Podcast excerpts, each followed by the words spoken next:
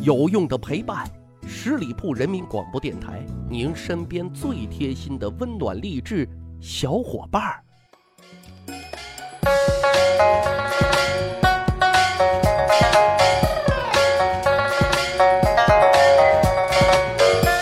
十里铺人民广播电台，长见识，长谈资，密史趣谈。我是大汉，今天咱们扒一扒古代的几位知名老司机。他们开起车来老溜了啊！您千万得坐稳扶好呢。这俗话说得好啊，流氓不可怕，就怕流氓有文化啊！文人们骨子里都是骚情的啊，所以呢，文人们说出来的话自然是不比普通人的啊，因为他们都拥有一个大招啊，就是能把一些打趣的、调侃的啊、带有荤腥的话语啊，修饰成。意境优美又浮想联翩的句子，啊，举一个例子，广为人知的名句“一树梨花压海棠”，啊，听起来多么美的一幅景象啊！可是各位您知道吗？这首诗啊，其实写的是一个老牛吃嫩草的爱情故事，哈哈，没想到吧？故事背景是这个样子的啊，北宋的著名词人，懂生活。更会享受生活的张先老先生，在他八十岁高龄的时候啊，娶了一个十八岁的小妾啊，很高兴也很嘚瑟啊，就自己写了一首诗。诗是怎么写的呢？我年八十青十八，轻是红颜我白发，与卿颠倒本同根，只隔中间一花甲。嘿，这诗啊很工整。啊，也很显摆啊啊！这种老牛吃嫩草的事儿啊，很容易上头条的。所以呢，张骞的好朋友苏轼很快就知道了这件事啊，于是就流露出了啊带引号的羡慕、嫉妒、恨啊，于是就调侃张先啊，那真是宝刀不老啊，也写了一首诗啊。这首诗啊，让张先彻底从古代一直啊红到了现代。诗啊是这个样子的。十八新娘八十郎，苍苍白发对红妆，鸳鸯被里成双夜，一树梨花压海棠。各位啊，这首诗啊要细细品读。老司机开车的水平真的很高啊！这梨花呢，呃，指的是白发丈夫；海棠指的是红颜少妇。啊，一个鸭，啊，更是很多了啊！省略号，省略号，省略号。有意思的是什么啊？这对老夫少妻啊，小妾八年的时间，为张老先生一共生了两男两女啊，这就造成了一个很有趣的现象啊。张先年纪最大的大儿子和年纪最小的小女儿中间相差了六十岁呢。另外，很多人都说啊。他们是真爱吗？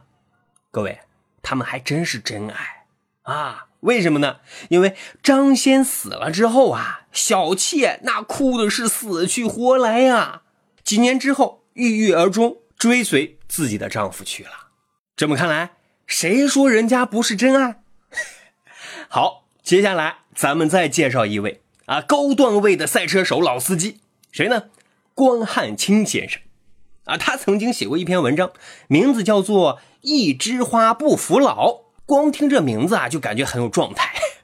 结尾部分啊，有这几句是这样子说的：“我是个蒸不烂、煮不熟、捶不扁、炒不爆、响当当的一粒铜豌豆。”哇，刚看完这几个字面意思，是不是觉得是铮铮铁骨男子汉啊？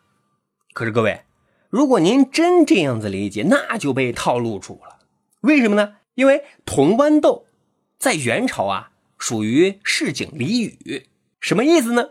大概跟我们今天所说的老油条啊、老司机啊是一个意思。所以呢，这里学问大着呢啊。后面还有，我玩的是梁元月，饮的是东京酒，赏的是洛阳花，攀的是章台柳。各位，这几句的学问就更大了啊！说白了就是酒色情爱作为老司机的词人，日常爱好就是在烟花柳巷之地饮酒作乐。但是各位啊，这样有才华、文绉绉的表示自己啊寻欢作乐，哈，也只有文人能干得出来啊。不过，这温柔乡里多缠绵啊，多令人流连忘返啊。所以啊，后面还有这几句，说：“厨是阎王亲自唤，神鬼自来勾，三魂归地府，七魄丧冥幽。”天哪！那期间才不像眼花路上走，啊，这句话什么意思呢？直接翻译过来就说啊，除非啊是阎王爷亲自传唤我，神和鬼都来抓自己，自己的三魂七魄啊都跑到了黄泉路上。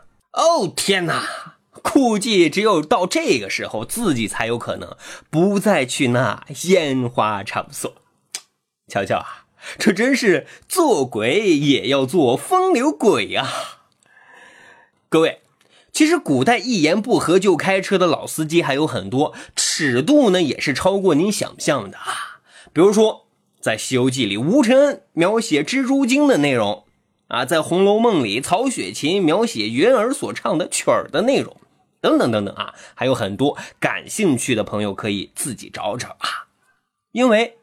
上古人开的车啊，自行脑补才出原意，才觉得趣味至极。哎，有那么一点意思啊！我要是直接翻译出来，太直白，反而会失去这些趣味的。所以啊，各位如果真喜欢啊，可以自行找找。好，十里铺人民广播电台去吧历史。增长见识，这里啊是密史趣谈，咱有一个趣吧历史的小分队。如果您对历史边角料很感兴趣，欢迎大家关注十里铺人民广播电台的公众微信账号，然后回复数字一就可以添加大汉的个人微信。经过简单审核之后呢，我就会邀请大家啊进入这个历史小分队当中，咱可以聊天聊地聊历史段子。好，本期节目就是这样。古代老司机开车让人猝不及防，有文化太可怕。下期再会。本期节目由十里铺人民广播电台制作播出。了解更多的资讯，请关注十里铺人民广播电台的公众微信和新浪、腾讯的官方微博。感谢收听，我们明天再见。